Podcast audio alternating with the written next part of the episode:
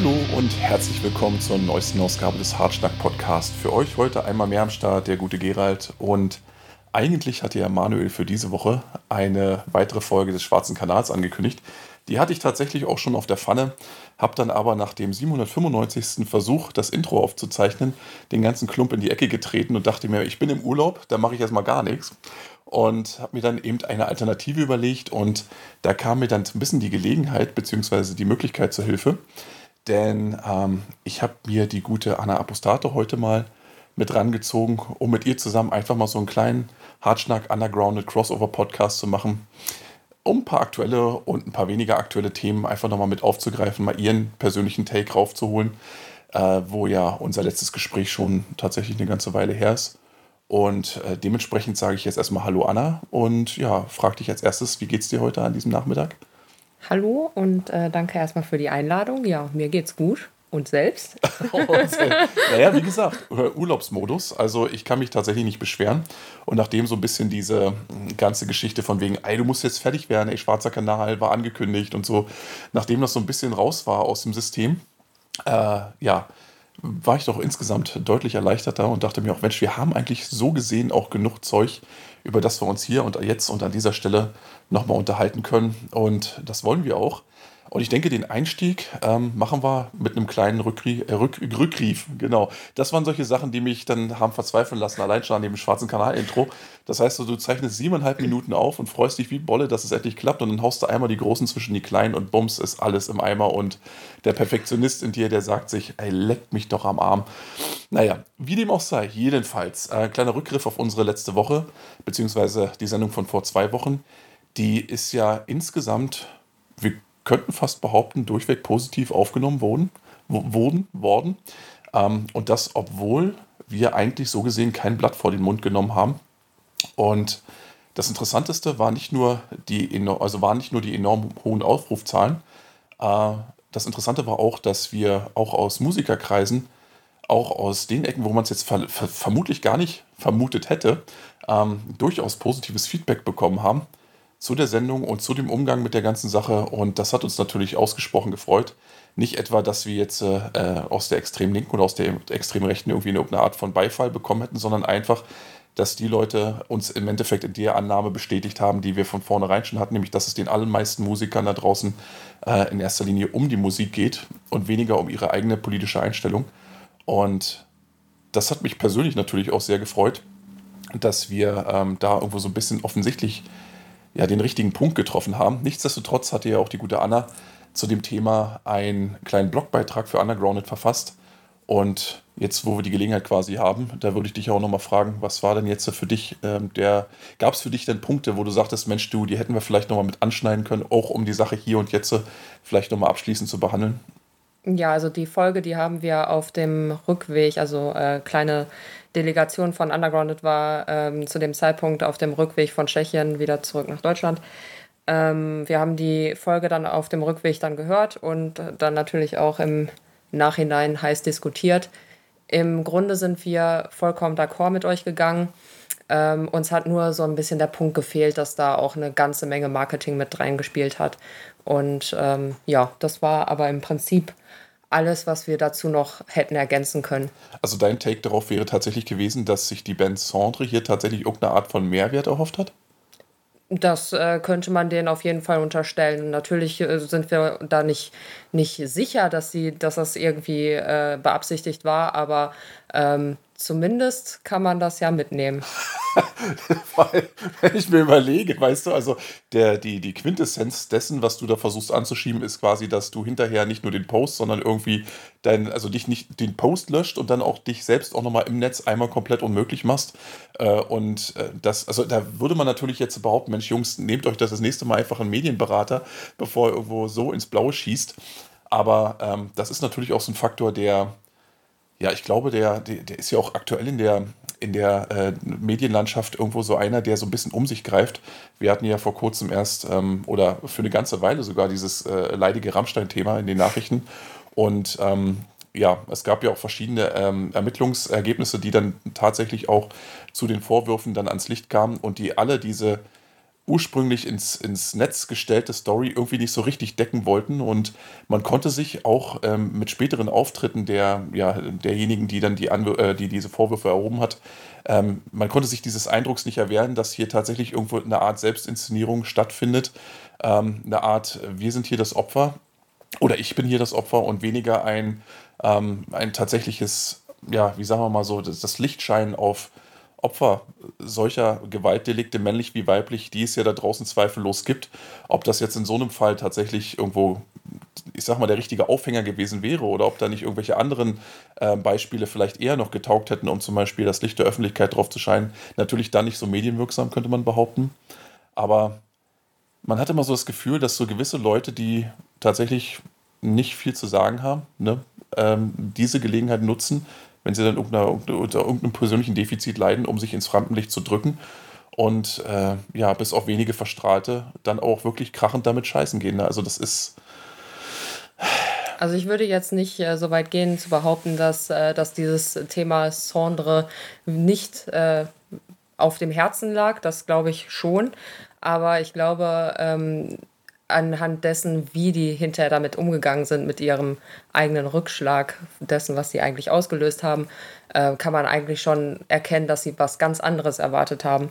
Die haben erwartet, dass ihre eigene Community den mega Beifall gibt und äh, dass es in, der, in den linken Kreisen ähm, total durch die Decke geht, aber Meinst ja. du, das war tatsächlich die Erwartung? Ich denke schon. Also ansonsten hätten die nicht die, die Kommentarspalte äh, deaktiviert ja, und richtig, dann ja. hinterher auch nicht den Post gelöscht. Das ist nicht, ähm, so geht man nicht mit etwas um, wenn man nicht etwas anderes erwartet hätte.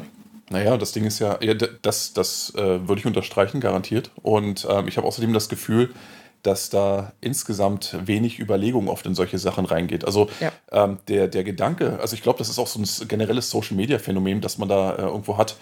Der Gedanke, dass für die eigene Äußerung bzw. für die eigene Meinung vielleicht auch sowas wie Gegenwind aufkommen könnte, der stellt sich manchen gar nicht mehr, weil sie sich ja jederzeit irgendwo aus dem ganzen Spiel rausnehmen können, indem sie zum Beispiel das Kommentar löschen oder indem sie einfach die Kommentarfunktion ähm, löschen und ähm, sich dem äh, Fallout der ganzen Geschichte dann nicht mehr stellen müssen. Und wenn es dann über andere Ecken an sie herangetragen wird, man total irgendwo, na hier, Pikachu-Face, ne, so, oh, wie kann denn das jetzt plötzlich sein? Wie kann denn sein, dass wir einen derartigen Fallout kriegen? Wir haben es doch eigentlich nur gut gemeint. Ich würde das übrigens auch unterstützen.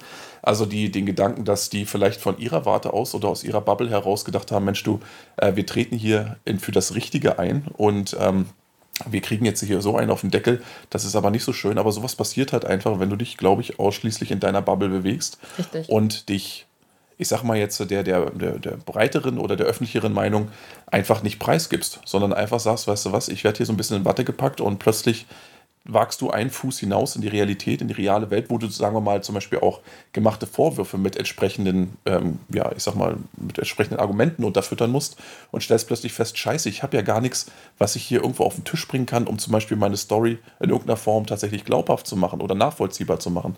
Und wenn das nicht passiert, ich glaube, die meisten Leute haben ein sehr gutes Auge dafür oder zumindest so ein Grundgespür, für eine Situation, die fake wirkt, die irgendwie nicht bis zu Ende gedacht wirkt, weißt du? Und in dem Moment, ja. ja ne? Nicht zu Ende gedacht ist ja hier genau der Punkt. Also ich, äh, ich denke, dass für solche der oder derartige Posts ist es einfach äh, wichtig und unumgänglich, dass man sich in andere Standpunkte auch reindenken kann, hm. um sich einfach nicht angreifbar zu machen. Ja, ja, man, ja, du hast vollkommen recht. Du ja. hast vollkommen recht. Sowas muss man tatsächlich. Äh, setzen sechs. setzen naja, dass du im Endeffekt einfach dir überlegst, okay, was könnte hier passieren? Und dann eben nicht nur von dem möglichen Beifall deiner eigenen Leute ausgehst, sondern eben auch von dem möglichen Gegenwind dessen, was dann irgendwo noch kommt, ja. Aber gut, ähm, damit glaube ich, haben wir das Thema auch äh, zur Genüge abgehandelt. Ich glaube, den Leuten hängt es da draußen sowieso ja. schon zu den Ohren raus und. Ähm, ja, also mich hat wie gesagt persönlich gefreut, dass wir offensichtlich da den richtigen Punkt getroffen haben und dass wir klar gemacht haben, dass es da nicht darum ging, irgendeine Art von mehr Culpa zu beten, sondern nur unsere persönliche Meinung zu dem Thema mal ein für alle Mal auf den Tisch zu bringen. Und das ist damit getan und Manuel hat vollkommen recht, wenn er sagt, wenn künftig irgendjemand in der Richtung eine Frage hat, dann ähm, soll man ihn doch auf die Folge verweisen. Wenn er danach immer noch Fragen hat, dann kann ich ihm auch nicht helfen.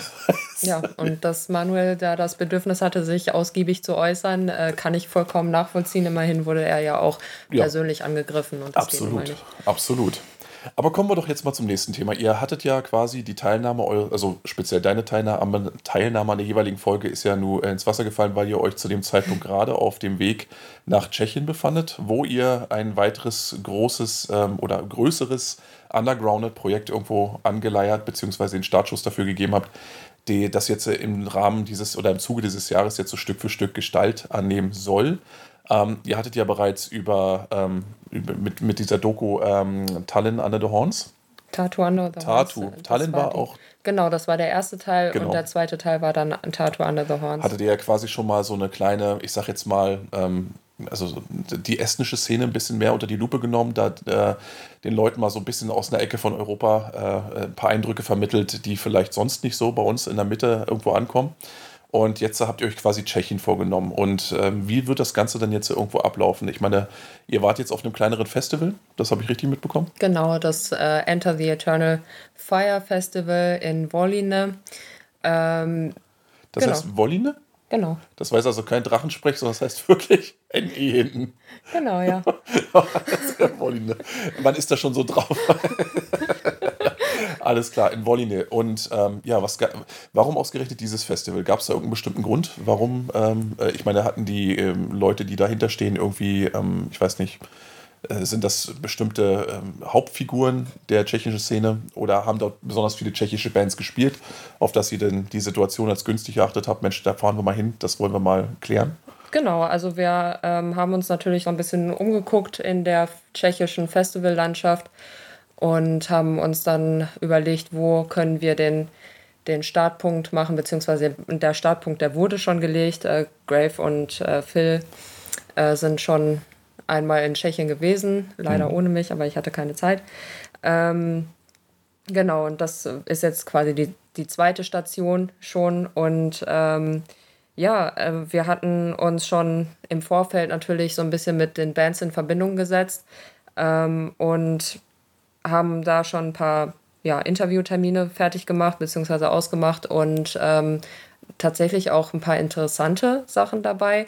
Ähm, Irgendwas, was ohne, du schon verraten kannst? Ohne jetzt ins Detail zu gehen, ähm, sind da wirklich einige der derer dabei, die da wirklich was gerissen haben. Ja. Also ich will es jetzt nicht, äh, ich, ich darf auch noch nicht. Äh du sollst auch noch nicht spoilern, nee, definitiv genau. nicht. Aber ähm, du meinst, dass es da definitiv schon die Figuren gab, die dann auch so ein bisschen schon Schlüsselfiguren der jeweiligen Szene dargestellt haben. Genau, Und genau. War das von Anfang an so geplant oder hat sich das mehr oder weniger dann schon aus diesem Projekt heraus, aus den ersten Tagen ergeben? Also quasi im Gespräch dann, wo ihr gemeint habt, oh, äh, der, da ist ja was, mein Studio hat ja schon, der ist ja schon ewig dabei. Mm, naja, als wir das äh, Festival dann ins Auge gefasst haben, hatten wir dann natürlich ein bisschen ähm, in, ins Detail geguckt und äh, dann wurde uns klar, wen wir da alles vor uns haben. Und ah, ähm, genau.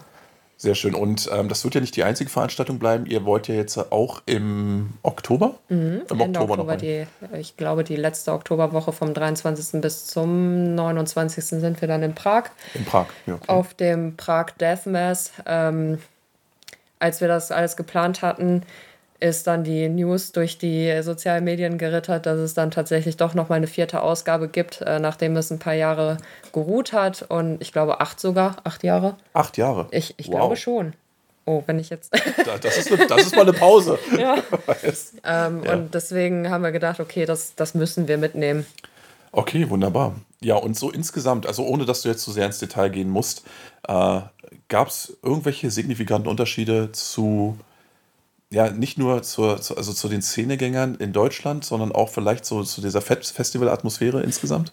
Ja, also zum einen ist äh, das Festival für Festivalbesucher nicht, äh, nicht gesperrt worden, nur weil es ein bisschen geregnet hat. ja, ja, stimmt, genau. Naja, ein bisschen ist jetzt untertrieben. Ja, der Freitag, ja. der ist wirklich heftig ins Wasser gefallen bei uns, aber ähm, es lief alles sehr gut. Hm. Ähm, das Festivalgelände ist tatsächlich ein Schwimmbad gewesen. das ist das, das Angenehme mit dem Nützlichen verbinden, ist doch schön. Ja.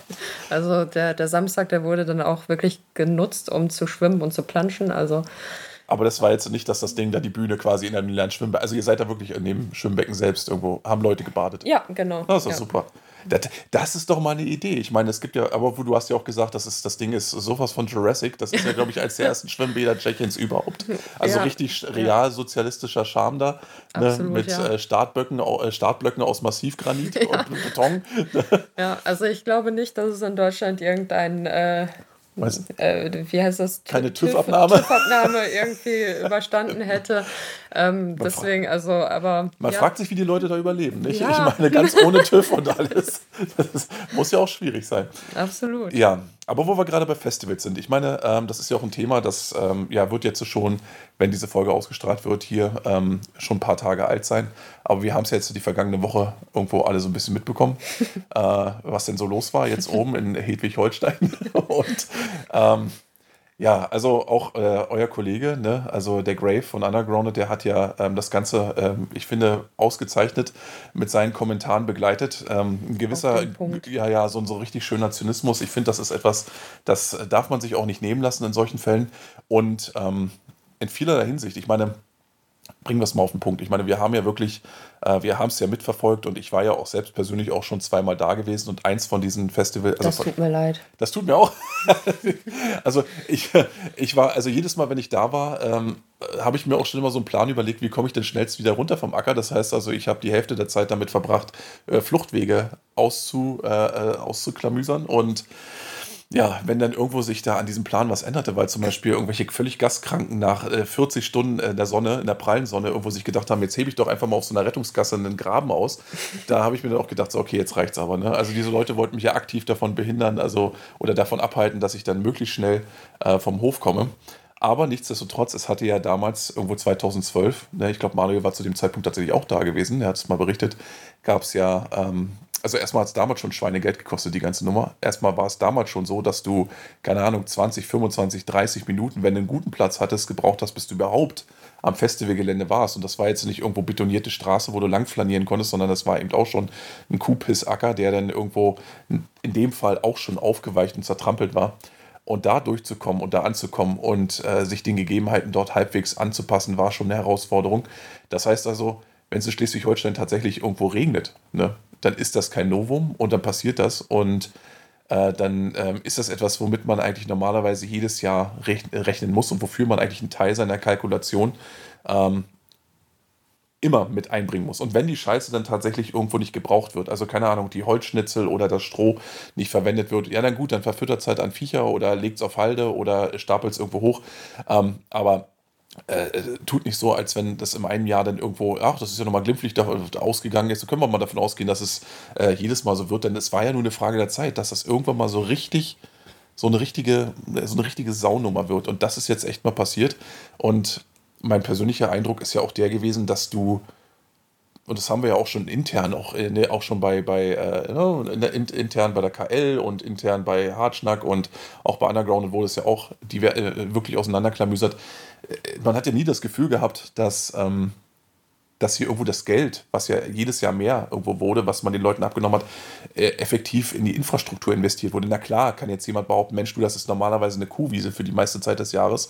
Das ist ein kleiner Ort. Das heißt also, ist es doch wohl klar, dass die da nicht Straßen betonieren, wenn der Rest der Zeit der Landwirtschaft betrieben wird. Das ist alles naja, nachvollziehbar. Aber, aber, es gibt ähm, ja. Eine Bierpipeline wird jetzt, äh, meinen wir jetzt auch nicht ähm, mit, richtig, mit richtig. Infrastruktur. Ne? Also genau damit äh, soll ja schon was äh, auf die Beine gestellt werden, dass das für den Besucher, der ja eine Menge Geld dafür auf den Tisch legt, ähm, dann auch was hinterher davon hat und nicht. Richtig. Und ich muss ja dazu sagen. Im schlimmsten Fall nicht reinkommt. Ja, du, also als ich da war, das, was mich natürlich immer begeistert hat, war definitiv, ähm, also was du nie sagen konntest, was irgendwie scheiße gewesen wäre, wäre die Soundtechnik gewesen. Also du hast wenn du vor der Bühne standest und erstmal standest da, wo du warst, ne, und nicht irgendwie äh, in deinen Gummistiefeln quasi Motter äh, dich bewegt hast und gemerkt hast, selbst im Stillstand, wie du so langsam nach links oder rechts wegrutscht, weil da sich irgendwo so ein kleiner Hügel unter dir befindet.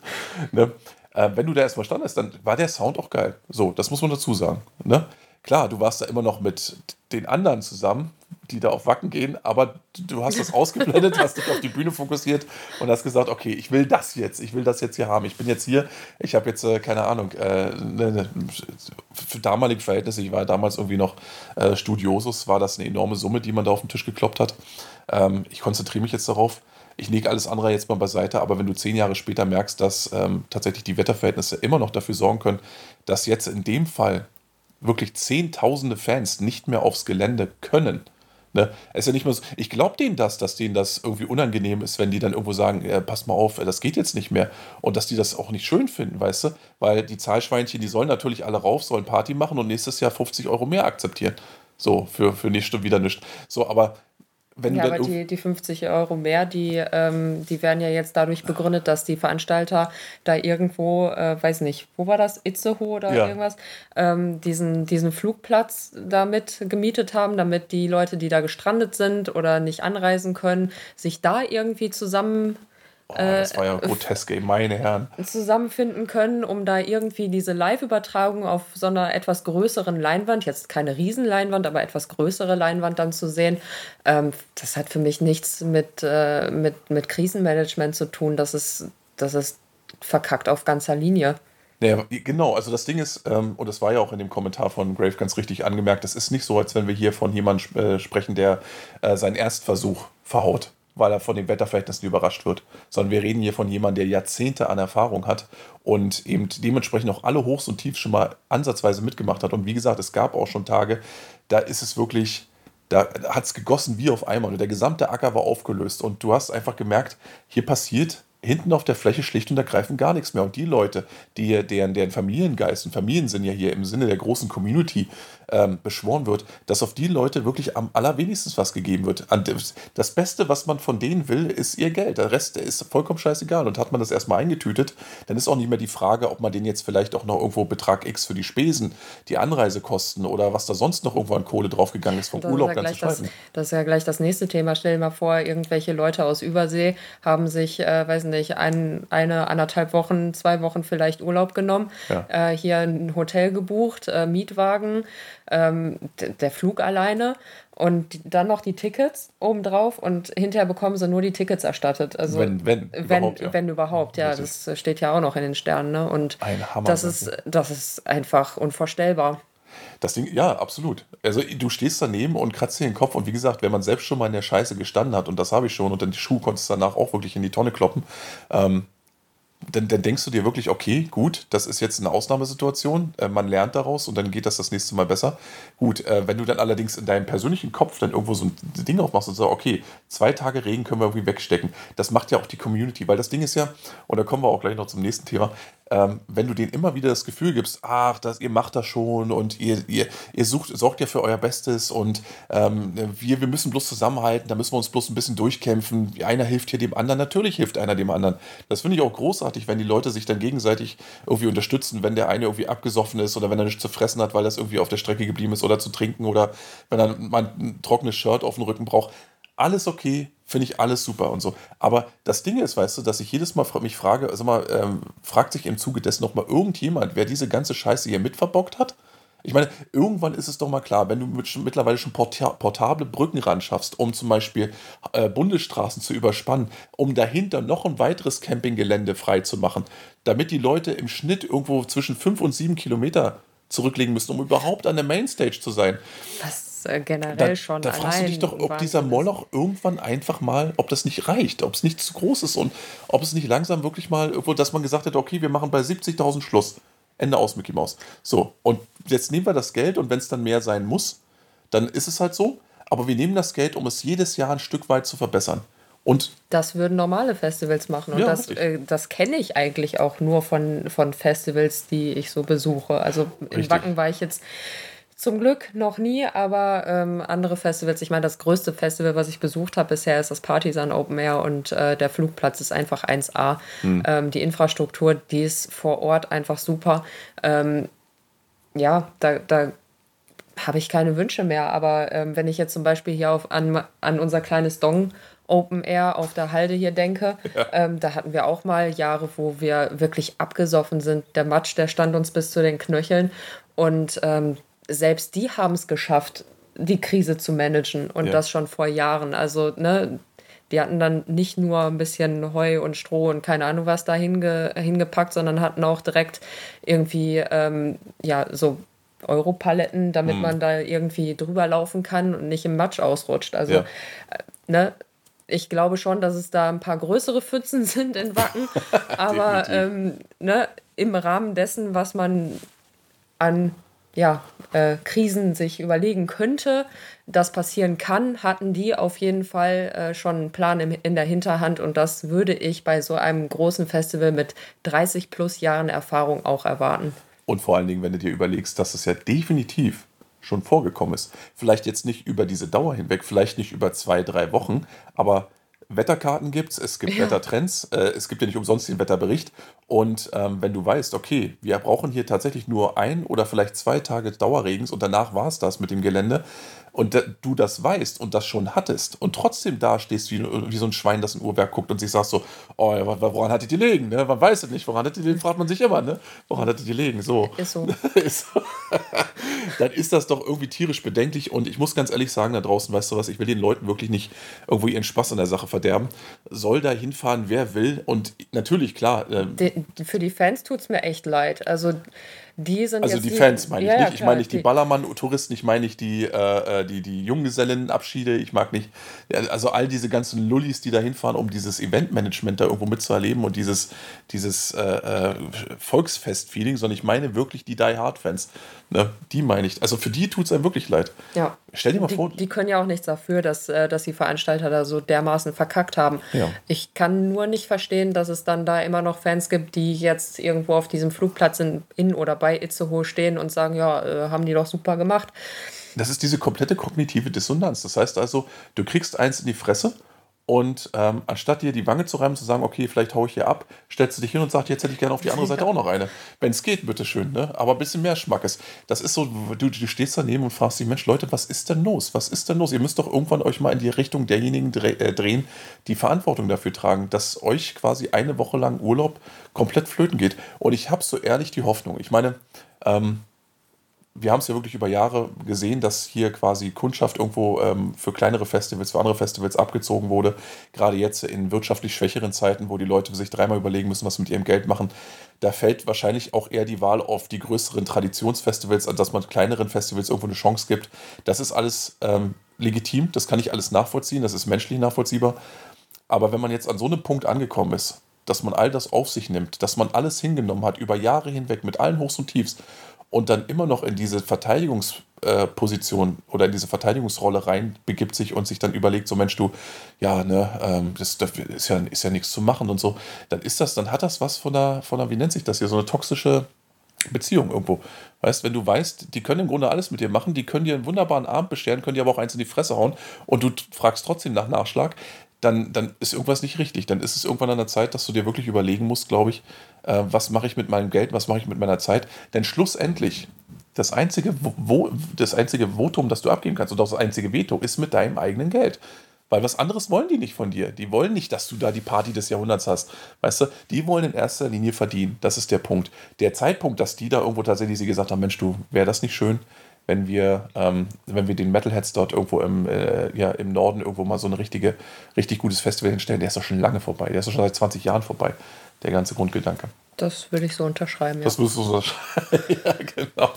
Aber, äh, um mal das leidige Thema abzuschließen, ich will auch nochmal zu was anderem kommen. Und zwar ähm, wollte ich dich mal fragen, auch nochmal Bezug nehmend auf ähm, deine Erlebnisse jetzt in Tschechien. Mhm. Äh, was kostet denn da drüben momentan eigentlich so eine LP? Würde mich mal interessieren. So ja, ganz spontan. Äh, so ganz spontan. Ganz spontan. Das, das, interessiert dich. Ja, das würde mich jetzt spontan interessieren, also, was da drüben ist. Dass dich sowas interessiert, das hätte ich gar nicht gedacht. Genau, es ist, äh, ja. Ne? Ähm, also die, ich habe mir da, ich glaube, drei LPs gekauft und die teuerste war 20 Euro. Die teuerste war 20 Euro. Ähm, ich würde jetzt mal so sagen, im Schnitt 18 Euro. Du bist jemand, die, der. Die günstigste war jetzt 14 Euro, die ich mir geholt habe. Ja. Du bist ja jemand, der, ähm, das weiß ich ja nur, also ne, du bist jemand, der, der, sagen wir mal, zum Beispiel, wenn du jetzt die Wahl hättest, okay, ich habe jetzt irgendwo, keine Ahnung, Geld für ein Konzert oder ein Festival und ich habe Geld irgendwie, um jetzt, sagen wir mal, jeden Monat drei oder vier CDs zu kaufen. Du bist jemand, der das Event mehr schätzt, der mhm. gerne sich eher dann irgendwo auf solche Veranstaltungen begibt und das, das, dieses Live-Happening mitnimmt, anstatt du den konservierten Tonträger dir nach Hause holst. Wenn du das allerdings tust, dann eher so in CD-Form und dann auch eher so, dass du sagst, okay, es muss schon von der Optik her passen. Dass ich sage, also ich hole mir jetzt in den seltensten Fällen, da muss das schon das absolute Überalbum sein, auch mal ein Jewel-Case nach Hause, aber ein schönes aufgemachtes Digipack. Das ist dir halt persönlich wichtig, dass die optische Präsentation mit dem, was zu hören ist, auch äh, übereingeht. Totales Verpackungsopfer. genau. Wenn das richtig schön hübsch ist, dann will ich das. Ja.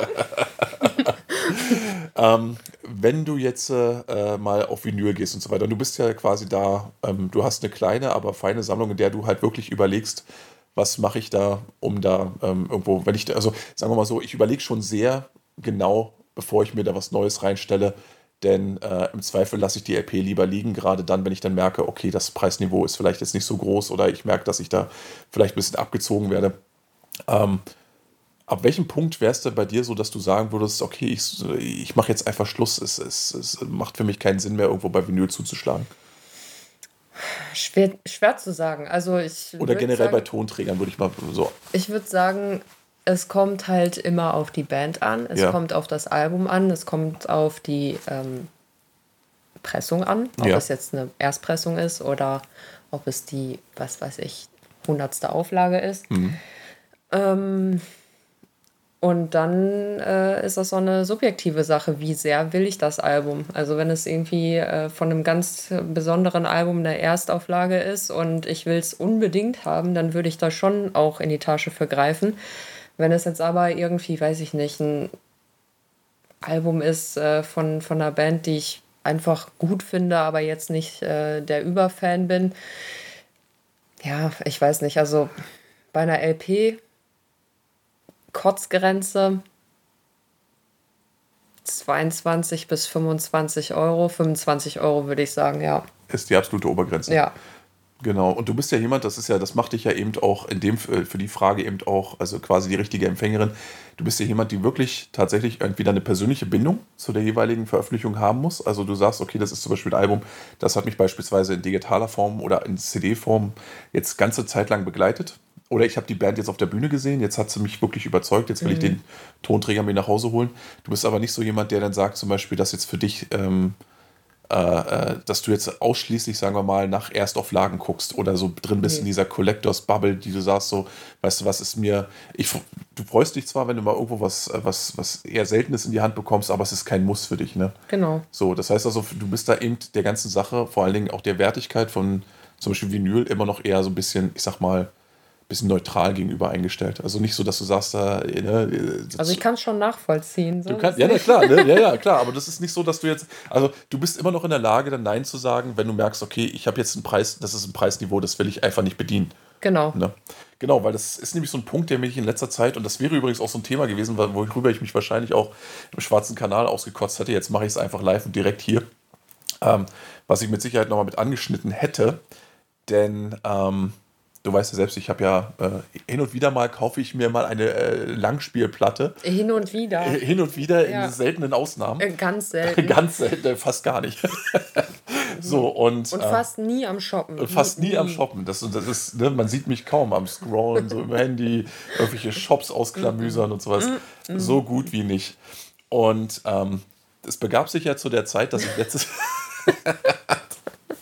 es begab sich ja zu der Zeit, dass ich letztes Jahr einmal mehr irgendwo genau das getan habe, was ich ja sonst nie tue, sondern so ein bisschen so durch meine Online-Händler des Vertrauens getingelt bin und mir dachte, ähm, okay, guckst du mal, was jetzt irgendwo an Neuveröffentlichung raus ist, guckst du mal, äh, welche Klassikerlücke sich eventuell füllen lässt, was du vielleicht nur jahrelang auf CD hattest und dir jetzt irgendwo ähm, vielleicht auch auf, auf Vinyl nach Hause holen kannst. Und ich meine, das Ganze fing ja an, also das erste Mal, dass es mir wirklich aufgefallen ist, also was momentan gerade so diese Preistreiberei bei Vinyl angeht, ähm, das fiel mir das erste Mal wirklich auf, als ich diese äh, Type O Re-Releases irgendwo, ich glaube bei Mediamarkt auch teilweise stehen sah. Da war die World Coming Down, war da für 50 Euro die Doppel-LP. ja, ja, und ich habe hab das Ding in der Hand gehabt und habe das von allen Seiten mir angeguckt und habe gedacht, so, da muss doch jetzt irgendwas dran sein, das ein Fuffi rechtfertigt. Was ist denn das? Was, was, was geht hier vor? Was ist das? so, und ich dachte mir, okay, gut. Ähm, die, die Order kommt wahrscheinlich nicht von Pete Steele. Ne? Unwahrscheinlich, dass der äh, nochmal. Unwahrscheinlich, ja, unwahrscheinlich ja. dass der nochmal. Dann habe ich auch in dem Moment auch tatsächlich überlegt, war, ist das vielleicht jetzt so eine Chuck Schuldiner-Geschichte, wie damals, als dann tatsächlich Vinyl veröffentlicht wurde?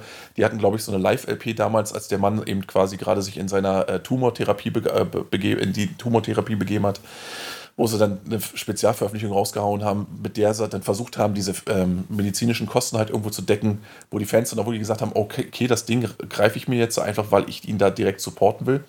Ähm, der Zug ist ja jetzt abgefahren und ja, nee, also jetzt nicht in Bezug, ja, in Bezug auf Schlag natürlich und in Bezug auf Pete nur leider auch.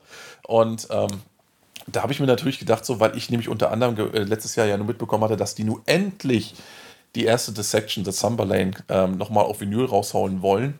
In endlich auch mal einer wertigen äh, Version, also vernünftige Doppel-LP, ähm, schweres Vinyl, äh, Necrolord-Cover, Gatefold, vernünftige Aufteilung der Songs, nicht irgendein Schnuck, ist nicht irgendeine halbseigende Geschichte, sondern endlich so, wie es sein soll.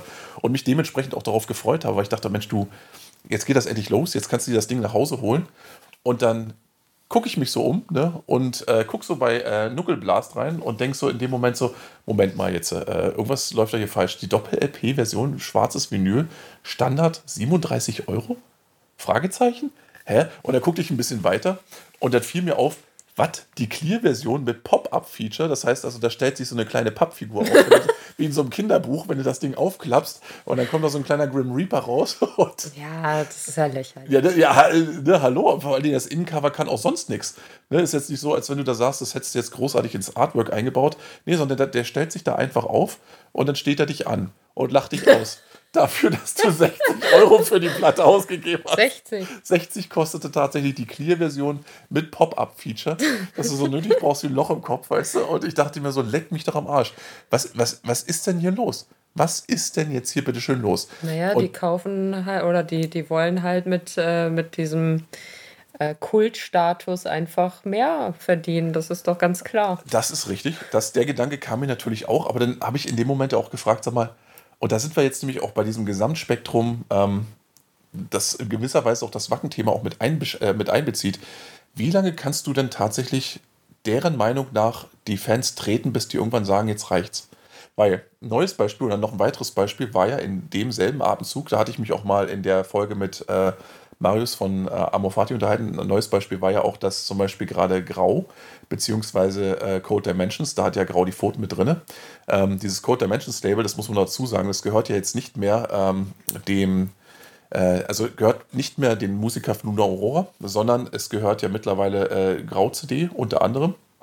Und ähm, ja, die haben jetzt äh, schon, die haben ja in der Vergangenheit schon diverse Luna Aurora Alben an den Start gebracht und waren da auch schon ein bisschen frech, was die Preisgestaltung angeht, muss man ehrlich so sagen. Also da hast du wirklich zwar ein Gatefold-Cover bekommen, aber eben 140 Gramm Vinyl, das reicht an und für sich auch aus. Also diese ganze 180 Gramm Vinyl-Sache ist so eine Sache, da, ja, cool, da, da, kannst du sagen, so, Mensch, du kann man haben, es fühlt sich auch gut und wertig an, aber vom Sound her ist das jetzt kein wahnsinnig großer Unterschied, wenn überhaupt.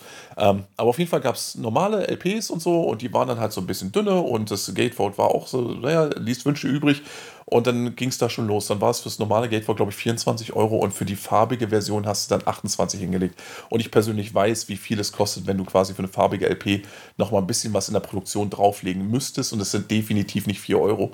So, und ähm, da dachte ich ja auch schon so knirsch, knirsch.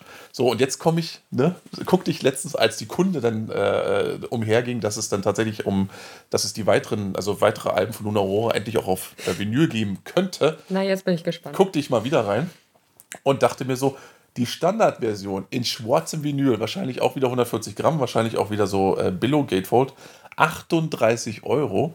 Die farbige Version 45 Euro. So, und da dachte ich mir, okay, jetzt reicht's. Jetzt, jetzt, ist, jetzt ist Schluss. So, weißt Weil ich schätze diese Band wirklich ungemein und ich bin mir auch hundertprozentig sicher, dass die da jetzt nicht zu Hause sitzen und sich dann irgendwo vor lauter Händegereibe die Hände schwielig machen, weil sie sich denken, oh so, jetzt kommt der fette Umsatz. Wenn, ich, wenn mich irgendjemand fragen würde, wer hat denn da jetzt irgendwo die Finger im Spiel und wer versucht denn jetzt damit jetzt irgendwo einen Schnitt zu machen, dann würde ich in dem Fall immer aufs Label zeigen, weil ich mir partout nicht vorstellen kann, ja dass da irgendjemand d'accord mitgeht. Auch erst recht nicht mit jemand mit so einer ähm, glaubwürdigen Vita, wie es zum Beispiel Luna Aurora hatten.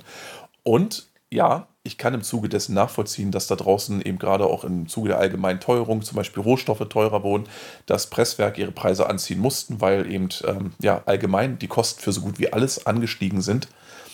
Aber es kann mir doch kein Mensch erzählen und glaubhaft machen, dass hier nicht zusätzlich noch Abzocke betrieben wird und zusätzlich noch getestet wird, wie weit man es einfach treiben kann, bis die Leute sagen, oh, leck mich am Arsch. Naja, jetzt habe ich mich quasi selber erwischt, weil ich glaube, die, äh, die hoffen nämlich genau da, darauf, was ich vorhin gesagt habe, nämlich diesen subjektiven Aspekt. Wie, wie wichtig ist mir eine Band? Wie wichtig ist mir ähm, ja, eine Veröffentlichung? Interessant. Und ähm, wie sehr möchte ich die dann haben und wenn die einem wichtig ist, und ja. das ist ja bei so Kultbands und Kultalben nun mal der Fall bei vielen Menschen, dann geben die natürlich auch ein bisschen mehr aus oder die Wahrscheinlichkeit ist höher, dass viele Menschen dafür mehr ausgeben. Aber die Frage ist doch. Ich denke, darauf bauen die Labels dann. Aber das hat dann tatsächlich ja nichts mehr mit Rationalität zu tun, ne? Also es ist jetzt, das ist rein subjektiver, menschlicher Faktor, ja. dass die Leute sich in dem Moment sagen, okay, Album XY hat mir persönlich eine ganze Menge bedeutet, deswegen genau. will ich das in der, in der mir liebsten Version mir nach Hause holen und dann ist es auch, kostet es, was es wolle. Aber die Frage, die sich doch in demselben Atemzug stellt, und die muss man doch vielleicht auch auf den Tisch bringen, ist doch die, ähm, was glauben die denn, wo, wohin die dieses Spiel treiben können? Ich meine, ganz ehrlich, es ist ja nicht so, als wenn die Leute plötzlich aus naja, Zauberhand. Vielleicht sind wir ja gerade in der Testphase. Also, das wird ja immer teurer und eventuell tasten aha, die sich so äh, Stück für Stück, Euro für Euro ein bisschen äh, weiter hoch. Du meinst so an diese Preisspirale. Richtig, richtig. Also, wie weit kann man es treiben? Und das ist ja so ein bisschen wie beim Sprit, ne? Man übertreibt es und dann fällt man auf einen äh, günstigeren Preis zurück, aber niemals auf den Ursprungspreis, sondern nur bis zur Kotzgrenze. Ich meine, jetzt sind wir bei der farbigen Version. Was hattest du gesagt? 45. 40 Euro. Ja. Ähm, da, das wird jetzt der neue Standard sein bei solchen Veröffentlichungen. Mich am Arsch, ey. Und also ich will es natürlich. Könnte, könnte ich mir vorstellen. Naja, gut, das ist das Ding ist, ich habe ja auch schon, ich sehe auch ab und zu mal, wenn sozusagen bei Iron Bonehead oder eben bei Amorfati dann irgendwo mal so ein paar Importe mit, nach rein, äh, mit reinkommen. Klar, äh, auch der Versand übers Meer ist mittlerweile deutlich teurer geworden. Das heißt also, du hast auch da mittlerweile LPs, die zwischen 28 und, keine Ahnung, 40 Euro rangieren müssen, mhm. damit sie überhaupt noch was abgreifen können davon. Aber ich meine, das ist doch, also ohne Scheiß jetzt mal, ohne dass ich jetzt irgendwie auf die Leute zeigen will und sagen will, ihr seid doch alle blöd, weil ihr eure Musik liebt. Im Gegenteil, der Fakt ist ja, dass die, ich meine, ich habe, ich erinnere mich daran, wie ich äh, zu Hause gesessen habe und wirklich breit grinsend vor der Nachricht sah, es, die irgendwo vor, ich glaube, vier, fünf Jahren die Runde gemacht hatte, dass der Verkauf von Vinyl zum ersten Mal in, den letzten, in der letztjährigen Geschichte den Verkauf digitaler Downloads überschritten hatte. Und da dachte ich mir, Mensch, du, das ist hier zeigen Leute echt wirklich, was ihnen mhm. ihre eigene Szene, ihre eigene Musik irgendwo wert ist. Und dass sie ernsthaft dafür noch ähm, willens sind, in die Tasche zu greifen, echtes, hartes Geld auf den Tisch zu legen und zu sagen, ich hole mir den Tonträger nach Hause, ist scheißegal, ob ich das Ding jetzt erhöre oder nicht.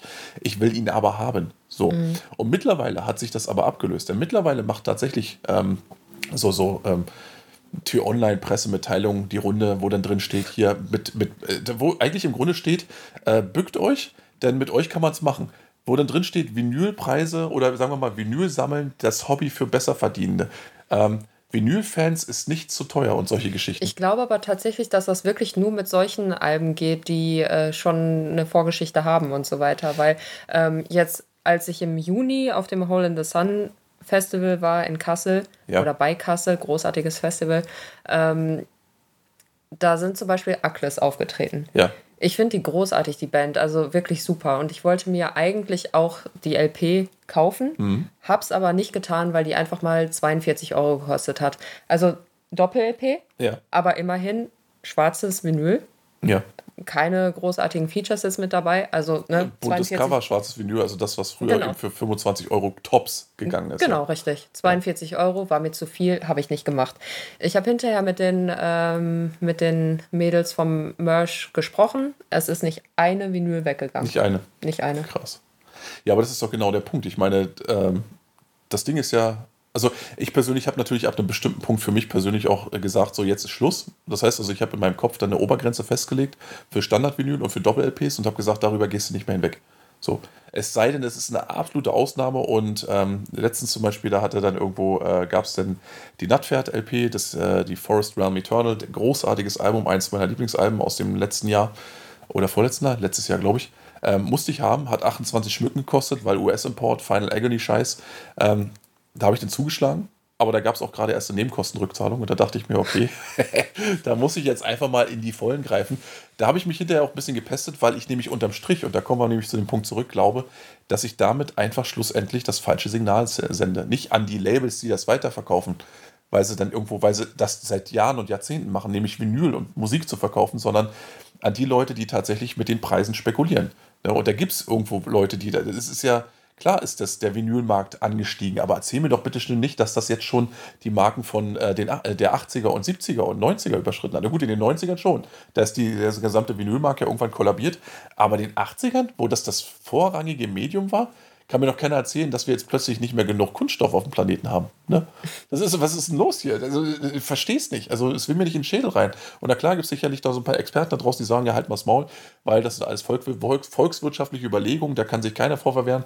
Aber genau, wenn wir darüber sprechen, da kommen wir noch unweigerlich an den Punkt irgendwann, dass wir sagen, okay, wenn es hier wirklich äh, nach volkswirtschaftlichen Regeln gehen soll, dann ist doch die einzige Möglichkeit, da einen Hebel anzusetzen, die einfach zu verzichten und nicht mehr zu konsumieren und denen damit ein ganz klares Signal zu geben, pass mal auf, ihr habt es übertrieben.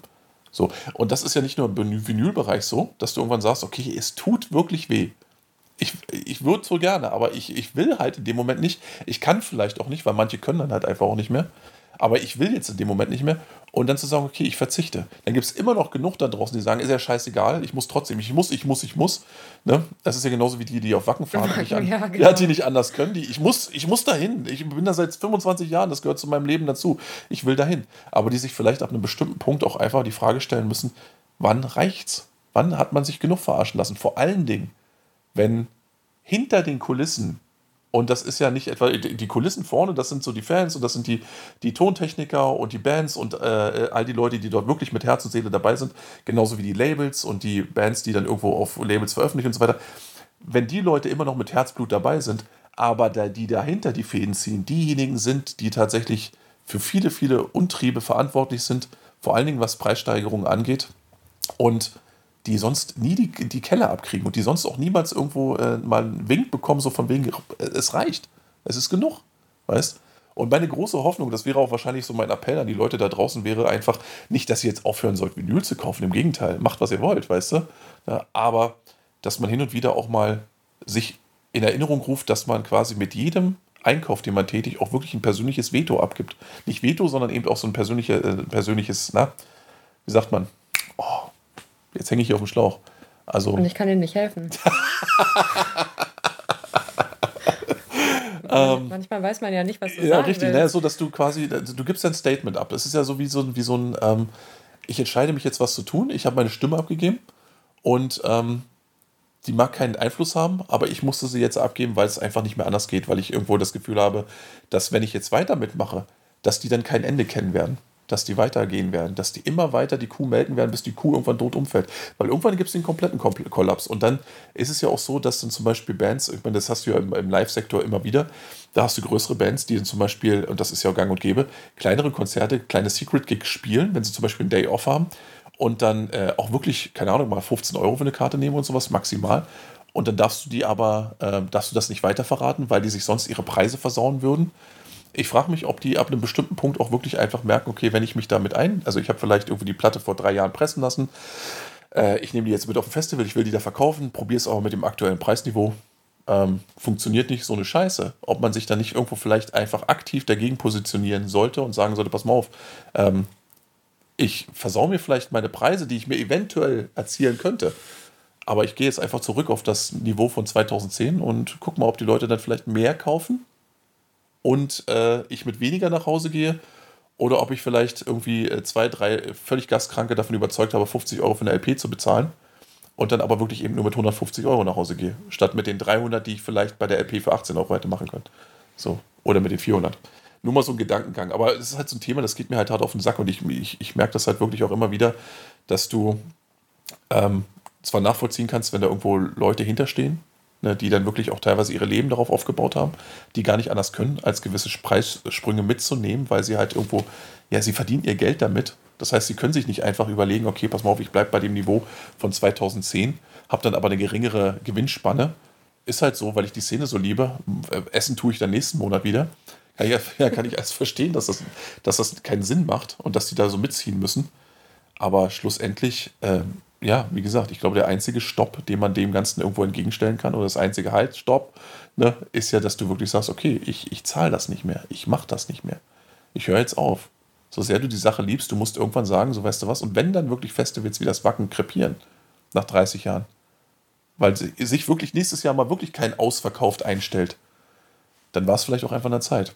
Weißt du, das ist zu groß, zu teuer äh, geworden, als dass es wirklich noch gut wäre für den Rest auch, für die Szene, die sie ja alle beschworen haben. Ich habe mich, ey Junge, da stellen die sich hin.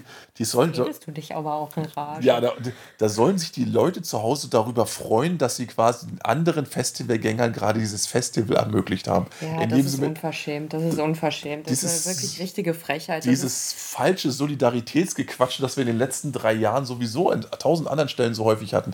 Jetzt sollst du auch solidarisch sein mit, äh, mit Leuten, denn irgendwo gerade auch bei Hitzeschutzplänen. Denk doch mal an die anderen. Ich habe mich extra eingeschmiert draußen, damit Oma und Opa auch sicher sind. naja, wie dem auch sei. Jedenfalls, ähm, wo war ich denn jetzt geblieben, äh, gewesen? Ah ja, ich weiß, ich habe mich schon wieder aufgeregt. naja, wie dem auch sei. Nee, ich, ich, ich, kann das ja auch an der Stelle mal abhaken, aber ich wollte das jetzt einfach mal so irgendwie zum Besten geben, weil das ist irgendwie so ein Ding, das. Äh, ne, und da bin ich auch wirklich, ne, also, ich meine, dich tangiert es ja quasi nur indirekt, weil du nicht so diesen diesen, oh, ich brauche jetzt was Neues für meinen Plattenschrankkeeper hast. Glücklicherweise bewahr ja, dir das. Ja, ja. Aber nichtsdestotrotz guckst du ja auch eben zum Beispiel auf Konzerte und Festivals und denkst dir, okay, Mensch, du, äh, kann ich mir das leisten, die mitzunehmen? Ähm, sind die teurer geworden und so weiter und so fort. Ne? Und all diese Sachen musst du ja auch im Hinterkopf behalten.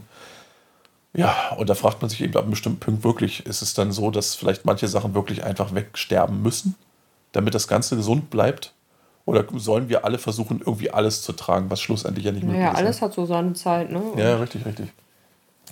Ja, nee, aber ähm, wo wir gerade bei kleineren Konzerten und Festivals waren, die äh, definitiv noch mit ganz, ganz viel Herzblut bei der Sache sind. Ich meine, ich wollte mhm. ja auch mhm. mal gucken, was wir jetzt äh, demnächst noch so auf dem Teller haben. Wir sind ja jetzt, äh, also jetzt zum Aus Zeitpunkt dieser Ausstrahlung wird es schon vorbei sein. Ähm, wir sind jetzt auf dem Zappenduster noch am Samstag. Genau. Ja.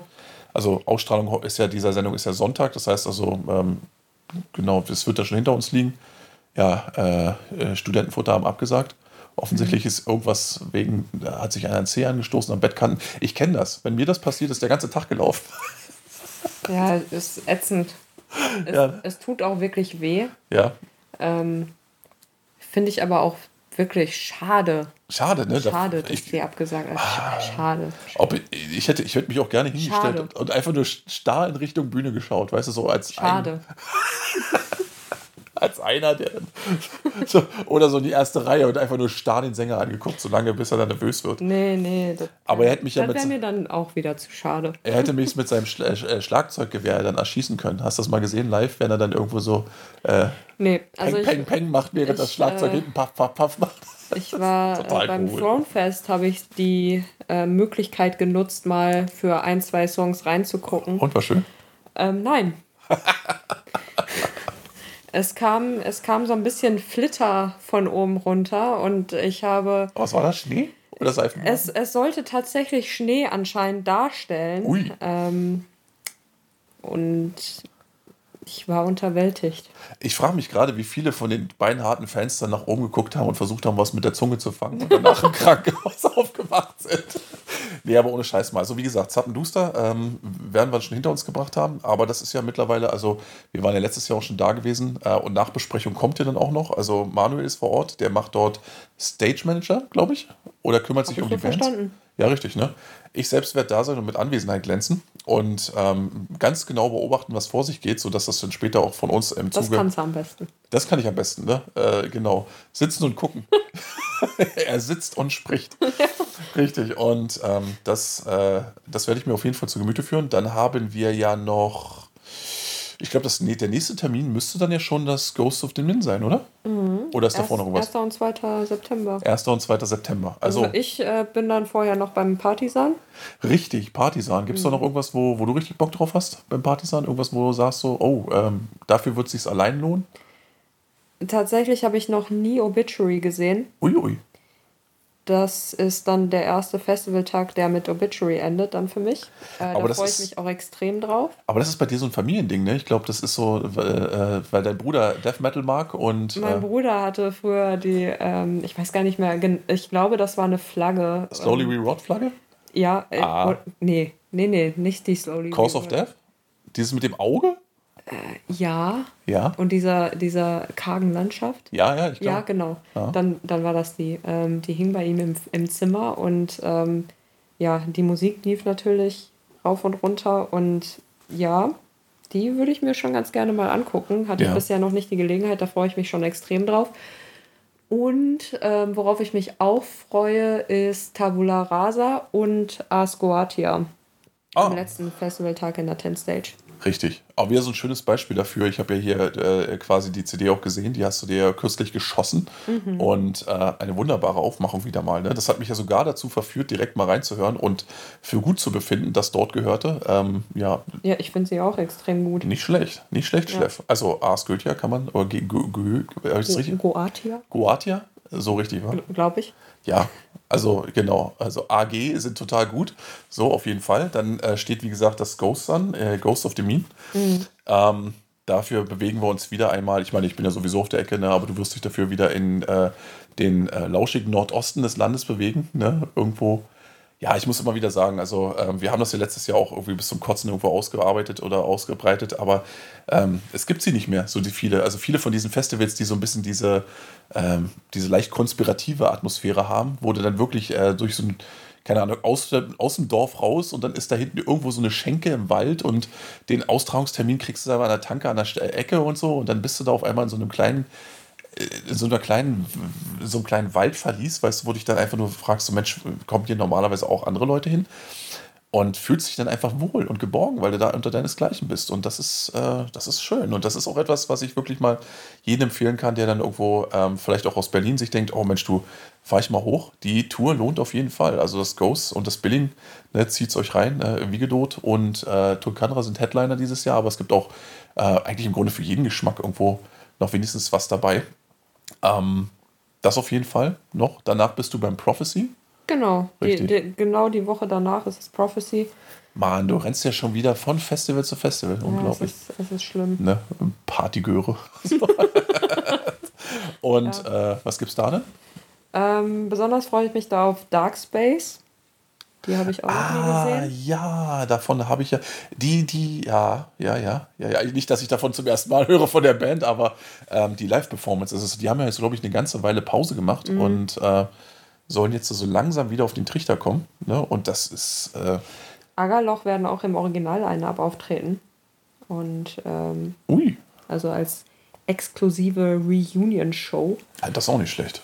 Da freue ich mich auch drauf. Ja. Also da sind äh, ein paar Sachen dabei, die wirklich, wirklich gut sind. Ja. Also hoffe ich.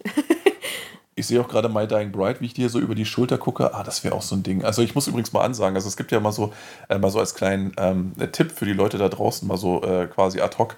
Äh, eins meiner absoluten Lieblingsalben ist eins der Alben, die wahrscheinlich My Dying Bride am meisten zum Kotzen finden. Äh, die hatten vor Jahr und Tag, als sie sich von einem Label verabschiedet haben, ich weiß gar nicht, welches Label das damals war.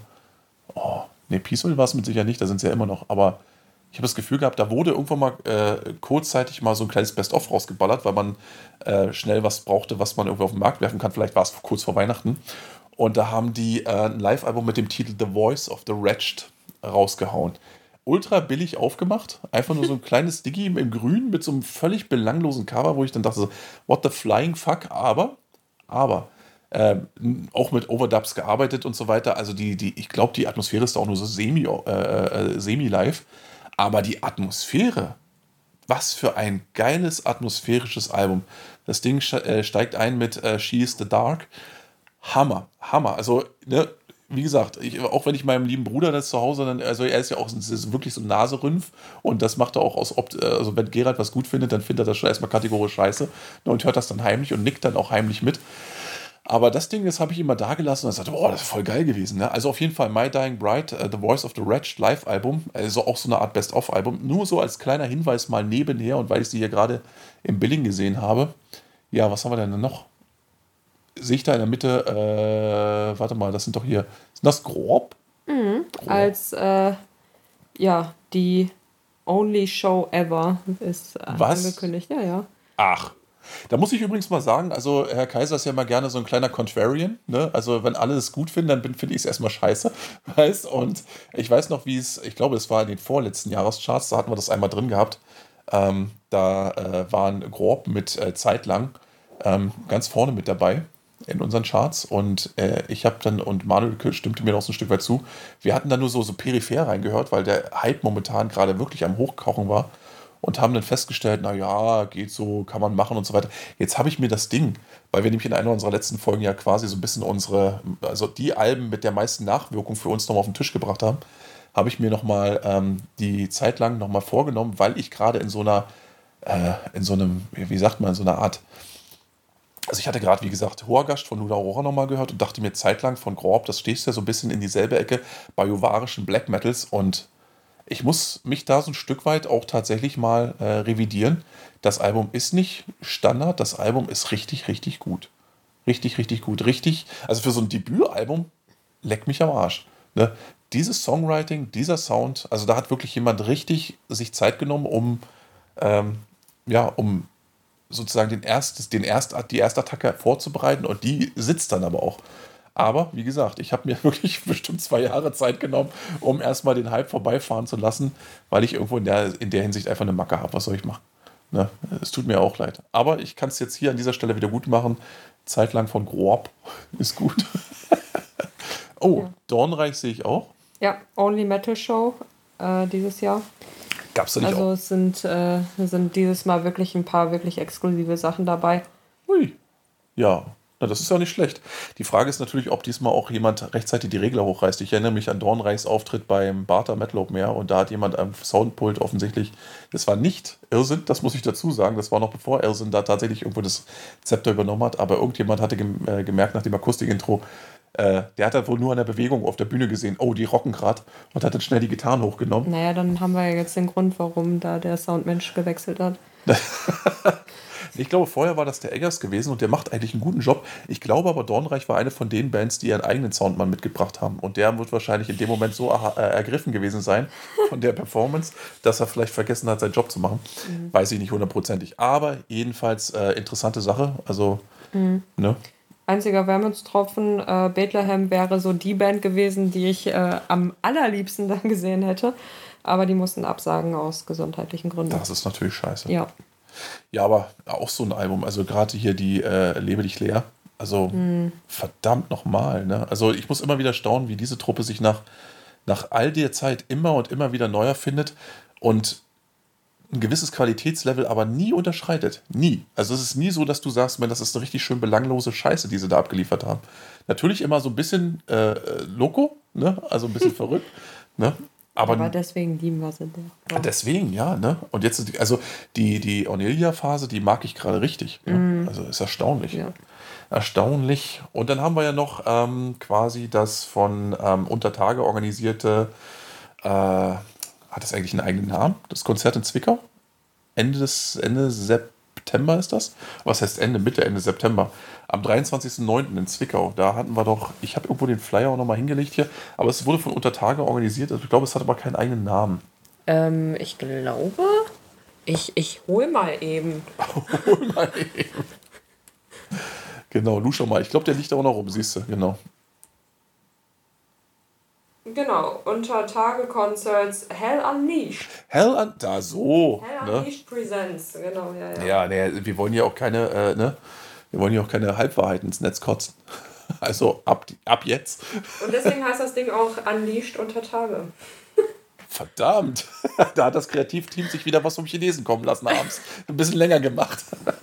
nee, auf jeden Fall, ähm, da müssen wir hin, weil erstmal äh, das Billing, Hammer, Mare. Äh, Mare, ja. Mare, auf jeden Fall, Pale Spectre und Toribus. Und ähm, ja, kleines Clubkonzert wahrscheinlich. Und ähm, wenn man so die ähm, die Auftritte schon mitbekommen hat, so ein Stück weit von Pay Spectre und Hado Pelagial, dann weiß man auch schon, dass definitiv Licht aus angesagt ist. Ne? Ja. Also hier wird es keinen Notausgang beleuchtet geben. Ne? Wir sind in kompletter Finsternis und nur das, was auf der Bühne ist. Da freue ich mich schon so ein bisschen drauf. Ja, ne? das ist auch so wieder so ein Ding gewesen, da Nicht haben wir uns. Nur ein bisschen.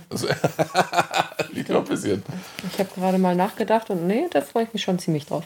Ja. Nee, aber das Ding ist auch, weißt du, das ist auch, glaube ich, wieder so ein typischer Fall von, da haben wir auch in letzter Zeit oft drüber gesprochen, dieses, ähm, warum zum Beispiel viele kleinere Festivals einfach auf keinen grünen Zweig kommen und äh, wir irgendwie feststellen mussten, dass oft einfach der rote Faden fehlt, dass die Leute irgendwie nicht das Gefühl haben, dass sie jetzt äh, irgendwas Besonderes mitnehmen, ne? so ihr Live in Leipzig, wenn du so willst, sondern einfach immer so einen bunt gemixten von denen, die Lust haben, Auftritt und äh, Abend. Und da ist zwar für jeden was dabei, aber ne, wie, wie bei Stromberg, ne? So der, da ist ein Gulasch, ne? Dann einer, oh, ist mit zu viel Fleisch und der andere sagt, da ist zu viel Kohl drin und der dritte, der mag überhaupt keinen Eintopf.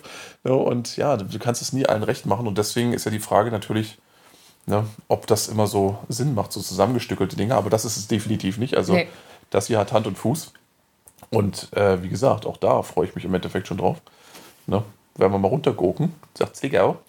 Ja, nee, wunderbar. Aber jetzt haben wir eben auch noch mal so ein paar Konzerthinweise, auch noch mal schnell mal mit in den Äther geblasen. Und ich glaube, so für so unsere kleine Interimsfolge hier, so wo wir mal sagen, so mal spontan Mikro an und einfach mal drauf los, sind wir dann eigentlich auch so gut wie durch, oder? Ja. Hast du noch irgendwas, was du auf den Tisch bringen würdest? Nö. nee, warte mal, warte mal. Doch, doch. Eine Sache habe ich noch. Fällt mir nämlich gerade ad hoc ein, weil wir sind ja irgendwo, hat mir mal jemand erzählt, ein Musikpodcast. So, ne? Ach. Ach, ja, richtig. Vom da war ja was. Vom Hörensagen her. Und ähm, da ging es ja um, äh, also da geht es ja normalerweise auch darum, was man so spontan irgendwo Neues empfehlen könnte, was einem gut gefallen hat, ne? nicht wahr? Zwinker-Smiley. Mhm. Und äh, damit die Leute da draußen auch irgendeine Art Mehrwert neben unserem völlig haltlosen Geseier irgendwo mitnehmen können. Mhm. Deswegen auch jetzt meine spontane Frage an dich: äh, Welches Album dich denn in letzter Zeit irgendwo mal so richtig gehockert hat? Alt oder neu, egal, Hauptsache ähm, mit Nachwirkung? Mhm. Neu ist das Album nicht. Mhm. Ähm, aber ich habe Trollech jetzt in Tschechien das erste Mal gesehen. Ja. Kannte die vorher auch kaum, also nicht ist gelogen, aber kaum. Ähm, und habe mir gedacht, der Auftritt, der hatte was. Und deswegen habe ich mir da direkt äh, die ja, zwei LPs mitgenommen. Und, was hattet ähm, ihr? Was hattest du besonders gemacht? Naja, die, die, die tschechische Spielweise ist halt schon irgendwie. Ähm, ich kann es gar nicht so richtig in Worte fassen, aber die haben auf jeden Fall so einen äh, Punkt, der ihren Black Metal von anderen Spielarten unterscheidet. Also du meinst, du kannst da tatsächlich so was wie so eine eigene Identität ablesen in der ganzen Geschichte? Ich, ich denke schon, ja. Ja. Ja, das ist ja doch mal was. Also gerade in Zeiten, wo man ja, ich, das würde ich übrigens unterstreichen, das geht übrigens vielen Bands so aus, aus äh, eher so aus dem Osten, dass die eher so eine eigene Note in der Musik haben, die teilweise auch so ein bisschen kollidiert mit unseren mitteleuropäischen Hörgewohnheiten, aber die nichtsdestotrotz natürlich die ganze Sache äh, interessant macht, gerade dann, wenn man äh, 7000 Mal am Tag dieselbe Scheiße serviert bekommt. Ähm, wie hieß das Album? Äh, Kashti Strom Mas Muistin. Und zu Deutsch so viel wie? Äh, jeder Baum hat einen Schatten oder Sa irgendwie so. Ein sein Schatten, glaube ich, irgendwie war das doch. Ne? Oder hat seinen Schatten, ja. Ja. Also, ne, hier äh, Captain Obvious heißt. Nee, aber das erstmal vielen Dank für diese zauberhafte Aussprache. Ich hätte es wahrscheinlich irgendwo hart gebutschert, das Ganze. Ähm, ja, und da hast du quasi durch die Live-Performance dann einfach dich äh, quasi direkt an den Plattenstrand getrieben gesehen, um tätig zu werden. Richtig. Das genau. So. Die, die haben mich quasi äh, direkt äh, dahin gespült. Na, ähm, und ich denke auch im Zuge der äh, Recherche für die, für die Doku ist es jetzt nicht verkehrt, wenn man sich da so ein bisschen mal reinhört. Guter Punkt übrigens, um das auch nochmal abschließend auf den Tisch zu bringen. Ähm, Doku, wisst ihr denn schon irgendwas über den Veröffentlichungszeitraum? Dieses Jahr noch oder erst nächstes Jahr? Dieses Jahr wird das auf gar keinen Fall ähm, klappen, weil wir wollen natürlich auch noch mal so ein kleines Club-Ding mitnehmen, also so ein wirklich Untergrundkonzert. Ja. Ähm, das wird dann wahrscheinlich irgendwann im nächsten Jahr eingefangen. Äh, wir hoffen, dass, es, dass die Bearbeitungszeit wieder ein Jahr dauert, dass wir das ähm, ja, nächstes Jahr dann veröffentlichen können, aber sicher ist es nicht. Das ist schon, schon ein größeres Projekt, ist auch ein Herzensprojekt. Ähm, Grave hat ja, Familiengeschichte in Tschechien äh, und als er dann meinte, dass, dass er das ja, Tschechien als nächstes ins Auge fasst, war ich natürlich Feuer und Flamme, weil auch ich habe da Familie, Familiengeschichte und ähm, ja, das ist wirklich für uns so ein Herzensprojekt. Ja. Ja gut, aber bis dahin, ich meine, zur Überbrückung hat man ja auch eure ursprünglichen Dokus noch, ne? Die kann man sich auch nochmal zu Gemüte führen. Sehr gerne. Genau, und bis dahin, ja, hat man, wie gesagt, man hat was, um die Zeit zu überbrücken. Genau, ja, was war für mich jetzt irgendwie künstlich, künstlich mit dabei? Ähm, Ich, will jetzt, ich werde wahrscheinlich auch nochmal einen Schwarzkanal raushauen. Ich bin mir nicht hundertprozentig sicher, ob ich Ach, du schaffst das. Let's go. Nee, aber ich bin mir jetzt hundertprozentig sicher, ob ich ihn äh, mit Video machen werde, weil ähm, nebenbei so auf der Arbeit ist mit wegzurocken, das ist immer ganz gut. Dann muss ja bloß Mikro anklemmen und so weiter. Ähm, aber das werden wir sehen. Was aber, ähm, weil wenn wir hier schon mal auf der Ecke sind, wenn ich schon mal im Pod bin, äh, mache ich natürlich immer auch gerne einen Abstecher zu Armor Fati und ähm, ja, habe da direkt und äh, live äh, sozusagen, live und direkt ähm, zwei neue Sachen in die Hand bekommen, über die ich mich sehr gefreut habe. Die meisten von euch oder sicherlich viele werden schon mal den, Nor den Norman, den Norman, genau, den Namen Nocturnal Triumph gehört haben. Und Amofati haben dieser Tage tatsächlich irgendwo die ersten beiden Alben, beziehungsweise das erste Demo und das erste Album, nochmal neu aufgelegt als Vinyl. Und ähm, ja, die Tracks wurden dafür, also das Material selbst wurde dafür nochmal geremixed und ist jetzt auf CD als digitales und als Vinyl erhältlich. Ähm, ja, aus diesem Grunde dachte ich mir auf jeden Fall, das nehmen wir auch nochmal als kleines Outro mit in, rein in die ganze Geschichte. Denn das taugt einfach. Ich muss jetzt nochmal selbst gucken.